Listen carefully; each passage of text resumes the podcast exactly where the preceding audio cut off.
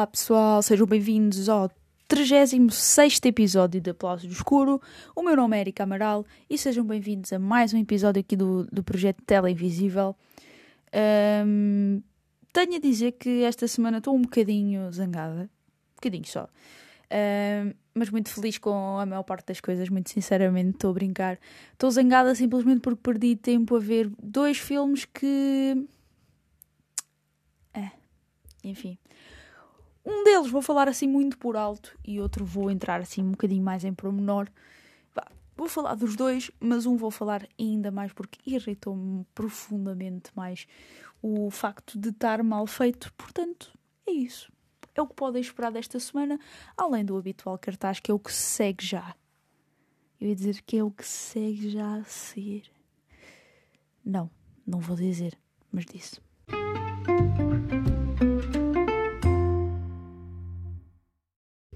Então vamos lá ver o que é que estreia esta semana cá nesta terra de. Como é que é? Condado Portugalense e coisas assim. Então vamos começar por. Uh, talvez o mais mediático desta semana, que é. Bilhete para o Paraíso, com George Clooney e Julia Roberts. Um filme que promete, uma comédia romântica que nos conta a história de dois pais divorciados viajam para Bali após saberem que a filha Lily planeia casar com alguém que acabou de conhecer. Em conjunto, tentam sabotar, tentam tudo para sabotar o casamento a fim de evitar que a filha caia no mesmo erro que eles cometeram há 25 anos. É, sim, é uma comédia romântica, não sei o quê. Hum, hum, tem estes nomes de peso. Será? Será que é desta? Vamos desbloquear aqui o mito da, das comédias românticas estarem num ponto terrível. Pá, eu gostei de Moonshot ainda por cima, portanto. Será que é? Não sei, não vos sei dizer, mas tem tudo para ser uma boa história, uma história leve, uma história fácil de ver. Uh, e por vezes o cinema é mesmo isso, é, é ver algo que é fácil de ver no momento, dependendo do nosso mood. Portanto, agora vamos a uma coisa totalmente diferente, que é um filme um, que se passa num caminho para Buenos Aires, chama-se Ilha das Mentiras. A madrugada de 2 de janeiro de 21, o vapor Santa Isabel, a caminho de Buenos Aires, com 260 pessoas a bordo, naufraga ao largo da costa rochosa da ilha de Sálvora, na Galiza. Ou seja, ia da Galiza para Buenos Aires. Um, à falta de homens na ilha, três jovens pescadoras, Maria, Josefa, Josefa e Cipriana, lançam-se corajosamente ao mar num frágil esquife, salvando 48 pessoas. Ao saber da história, Leão, um jornalista argentino, apressa-se a viajar até Salvora. Sal, Salvora. Salvora. Salvora para cobrir as notícias. À medida que avança na investigação, aumenta a suspeita de que o naufrágio não terá sido um acidente e que as heroínas escondem um terrível segredo. O que será? Pronto, não é? O que será? É o que eu, que eu vos pergunto. O que é que será? Não sei. Mais, temos. Para a outra semana também temos coisas boas, digo já. Uh, temos aqui o fotógrafo de Minamata com o Johnny Depp, finalmente, o regresso do ator, uh, depois da grande polémica do divórcio com Amber Heard. Não vou comentar.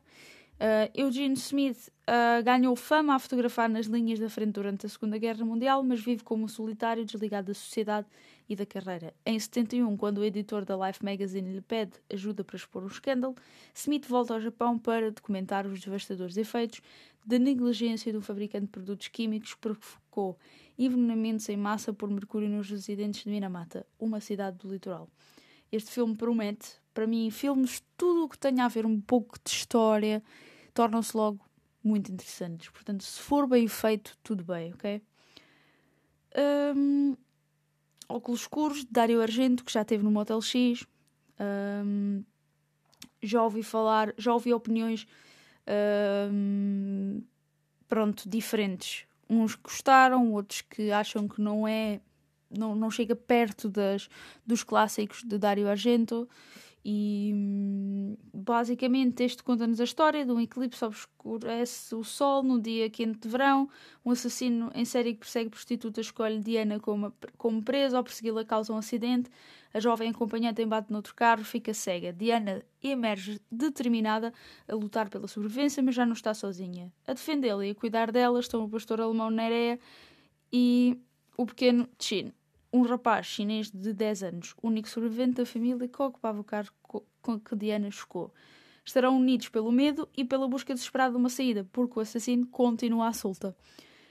Pronto. Temos depois também Panamá com o Mel Gibson, que ultimamente estes atores que fizeram um grande sucesso nos anos 90 e vá, uh, ele também fez um bocado de sucesso também nos 70, 80, 90 mais uh, como filmes um pouco mais comerciais, uh, estão pronto, nesta fase da carreira em que fazem filmes só por fazer, porque são caras que dão credibilidade aos filmes e que vão fazer vender. Uh, este conta-nos a história de em, uma história que se passa em 1989. James Becker, um antigo marino condecorado, viaja para o Panamá a pedido do seu antigo comandante Stark para negociar um, um, um importante acordo de venda de armas. Quando se cruza com o caos provocado pela invasão norte-americana, Becker combate assassinos, seduz mulheres fatais e negocia com o inimigo a fim de completar a sua missão. Com Stark do seu lado, trava uma luta sem fim na expectativa de chegar com vida a casa. Pronto, está aqui no, no género. Uh, depois temos a estreia de Moon Age Daydream, um filme acerca de David Bowie. Vou-me tentar não conter, mas na análise da semana vou falar. Está bem? Porque eu vi outra coisa com relacionada com Bowie e enfim. Uh, vamos falar de Moonage Daydream que estreia esta quinta-feira uh, pelo realizador Brad Morgan. Apresenta uma viagem pela arte e os sons de David Bowie contada por um caleidoscópio de imagens do arquivo pessoal e por atuações ancorado na música e nas palavras do artista. Isto sim é algo que o Bowie gostava de gostava que as pessoas fizessem não aquela palhaçada que já foi feita. Um, em 2017, Morgan recebeu mais de 5 milhões de intas pertencentes a Bowie, incluindo desenhos, gravações, filmes e diários nunca antes vistos. Durante 4 anos, Morgan planeou o filme e em 18 meses criou a banda sonora, as animações e a paleta de cores. A equipa integra Tony Visconti, colaborador de longa data, amigo e produtor de Bowie, e Paul Massey, editor de som e vencedor de um Oscar com Bohemian Rhapsody. Isto já não me agrada, mas vamos ver se corre bem, está bem? Juntos misturaram e adaptaram os temas originais para os mais modernos sistemas sonoros disponíveis na sala de cinema. Falta dizer o mais importante: em IMAX. Portanto, promete, promete. Vejam isto nas salas de cinema com IMAX, se possível. Portanto, é, é algo uh, a experimentarem. Pronto, ok? Portanto, por esta semana está de coisas interessantes. Um, Guerra dos Tronos, House of the Dragon, está aí. Está aí, ok? Por isso, um, continuem. Continuem, está bem? Que eu estou a continuar. E quando acabar eu vou comentar, vou falar muito sobre isso. Portanto, assim basicamente, desta semana e no streaming também não está assim grande coisa. Portanto, por aqui vou ficar. Agora vamos passar à análise da semana em que vou falar-vos então afinal de duas coisinhas que eu disse que se calhar ia falar mais de uma, menos de outra, mas há de ser mais ou menos por aí. Portanto, bora lá.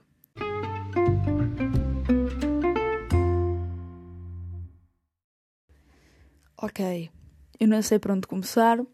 Se calhar é melhor começar pelo início. Vou pela ordem do que vi e do que vos tenho a dizer. Então, basicamente, eu vi o filme Stardust. Como o nome indica, Uh, sendo um filme acerca de David Bowie, é de esperar que falasse de Ziggy Stardust. Só que não, não acontece isso. Sem, sem querer ser spoiler. Uh, não, não fala disso, não conta o período mais interessante, pega num período um bocado sem sal de Bowie, quando ele ainda não era o verdadeiro Bowie. Será que era esse o objetivo? Se era, péssima escolha, porque de tudo o que podiam fazer numa biografia ou numa biopic de David Bowie, era, era proibido fazê-lo parecer aborrecido e desinteressante. E eles fizeram isso tudo. Portanto, é, é, exatamente o contrário de tudo o que David Bowie quereria. Para já, ele não quereria uma biopic, a menos que se calhar fosse feita por um dos amigos chegados, por, uh, como por exemplo, já falei anteriormente aqui no episódio, do Moon Age Daydream, que é realmente produzido por pessoas uh, chegadas dele.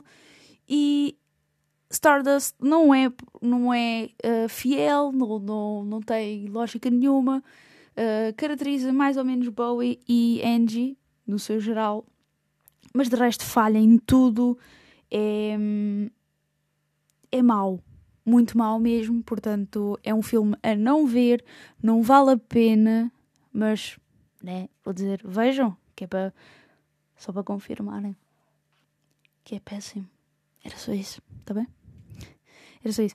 Uh, o filme não tem ordem, não tem uma ordem cronológica que seja que faça sentido, não, não, não nos deixa uh, bem interessados naquilo que está a acontecer. E, e, para mim é isso que eu digo. É, é inconcebível uma vida como a de David Bowie parecer desinteressante, simplesmente. Uh, o que acontece? Eu sou grande fã, sou um mega fã dele. Portanto, se calhar se calhar estou a dizer, ah, dê-lhe meia estrela. Sim, se calhar por isso. Será? Pá, vejam não sendo fãs. Se não forem fãs, vejam na mesma. E se forem fãs, vejam. E depois digam-me o que é que acharam. E, porque eu gostava mesmo de saber. Só que. Eu acho que o filme é mesmo mau. Péssimo. Tal como Bohemian Rhapsody. Bohemian Rhapsody é péssimo em todos os aspectos. É, é tudo o que uma biografia de Freddie Mercury não devia ser. Portanto, é isso. E sei que as pessoas gostaram muito e tudo mais, mas eu não consigo. Não, não me cabe na cabeça que, que seja feito assim dessa forma. Portanto, o que é que eu hei de. O que é que eu hei de. Ah, não, não é assim. Um, como é que eu hei de. Como é que eu hei de descrever isto? Péssimo, péssimo. Uma experiência péssima. E além dessa experiência péssima, o que é que eu faço? Dia a seguir. Oh, não, no dia a seguir não, mentira Menti agora. Menti. Uh, no dia a seguir, não. Passar dois dias. Coisa assim. Pronto. Whatever. Não interessa. O uh, que é que eu fiz? Preciso de água. Preciso de água, mas agora vai esperar. Né? Não vou deixar aqui a meio. Uh, o que é que eu fiz? Decidi que era boa ideia ir ver uh, uma coisa que estreou no dia de Disney Plus que vos falei na semana passada, que foi o filme do Pinóquio, live action. Ai meu Deus. Como eu li uma review que dizia assim: é a segunda vez que Tom Hanks faz de um homem europeu que manipula uma pessoa. Manipula, eh, tipo, ele com. fazer. Pronto. Acho que perceberam, ou não? Manipulou Elvis, a ser o Coronel Tom Parker, e manipula o Pinóquio, porque ele é um. Pronto, marionete. Muito bom. Uh, o que é que tem este filme? Ai meu Deus, é tão estranho. Jesus! E depois fui ver, no, no dia a seguir eu fui ver o Pinóquio original. Jesus! Está bem que no Pinóquio original o Pinóquio fuma, né? Mas. Ah! Aquilo na minha infância estava também melhor, mas o Pinóquio novo é sei lá o quê.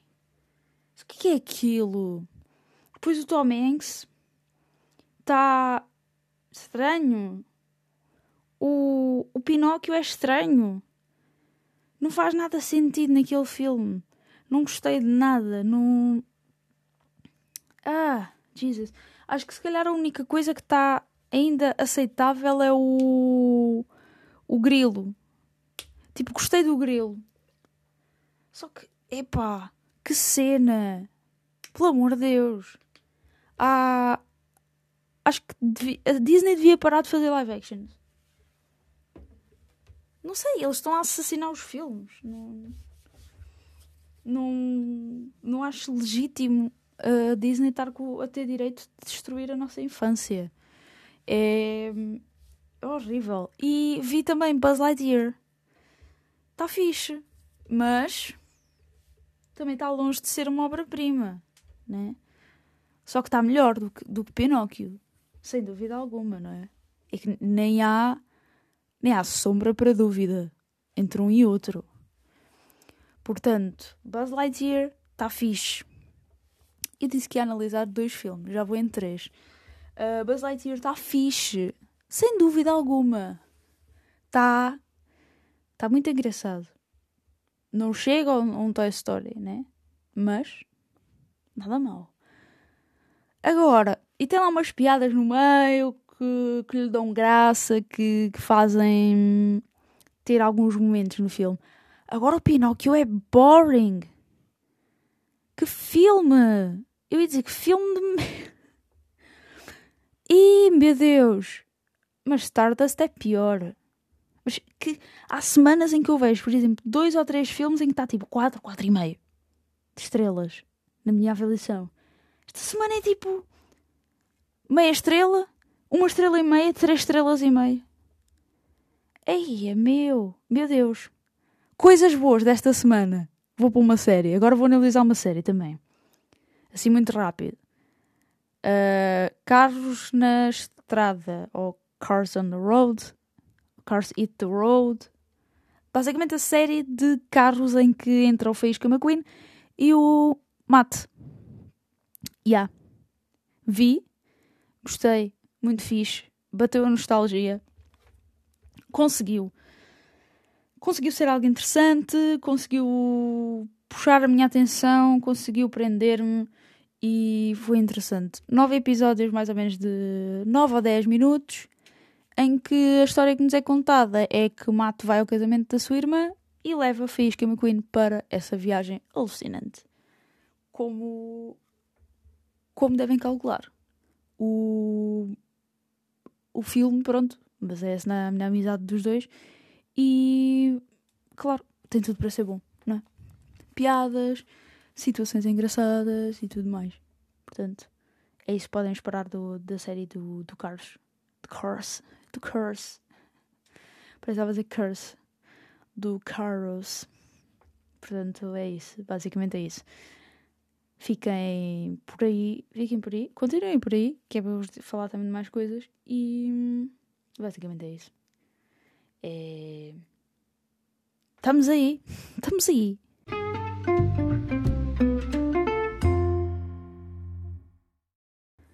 Pois é, além do que eu já vos falei que ando a ver, não é?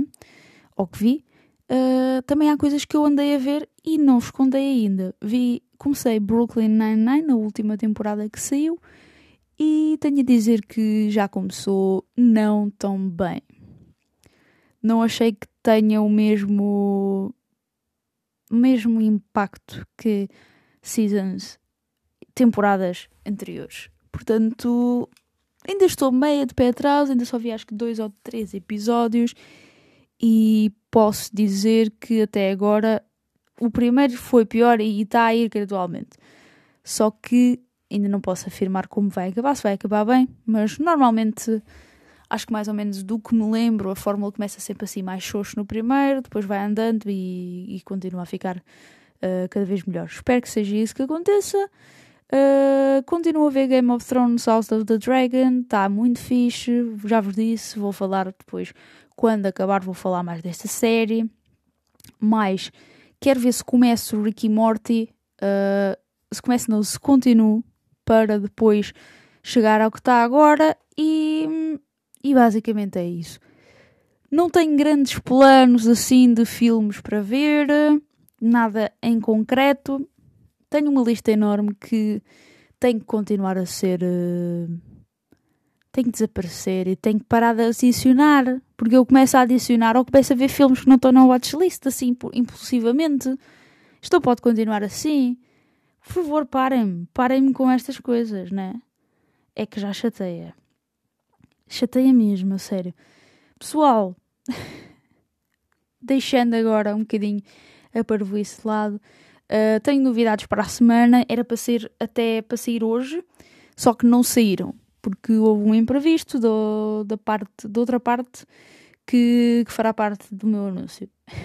Agora não perceberam nada, ainda bem, que é para não perceberem nada mesmo. Para a semana, por volta, se calhar quarta, quinta-feira, não sei, vamos ver. Se calhar vou apontar para a quarta, talvez. Hum, não sei. Talvez para a quarta-feira e depois vou entrar em contacto com outra situação para ver o que é que acontece e o que é que consigo fazer. Mas prometo que são novidades muito fixe e vou apelar como apelo em todos os episódios. Passem no. Não, se calhar no Patreon não. Acho que o Patreon vai ser uma coisa que vou excluir no futuro. Até agora vou deixar lá, eh, porque pode aparecer gente de paraquedas. Porém, agora o que está a dar é o Ko-Fi, invisível, onde podem doar e fazer uh, doar e fazer donativos, sim, sim, sim. Podem fazer donativos e a percentagem que vou receber, ou vou receber, vá, o projeto vai receber, né? Uh, é total, não vai haver nada tirado. Uh, tem PayPal, MBWay, é por aí o, o rumo é por aí. As novidades estão a aparecer, está tudo a correr fixe e hum, tudo graças a vocês que estão aí desse lado a ouvir, que vão estando atentos ao que se passa no site, no, no Insta, nas redes sociais todas e isso é incrível. Obrigado por estarem aí mais uma vez. Estamos aí, pessoal. Estamos aí. Gosto de dizer esta frase, não sei porquê. Estamos aí. E hum, é isso. Obrigada por ouvir este episódio. Espero que esteja tudo bem contigo, tudo, tudo bem desse lado com vocês. E hum, olhem, é isto. Até para a semana. Ah, espera, falta uma coisa. Abraços, beijinhos e já sabem, acima de tudo, abreijos!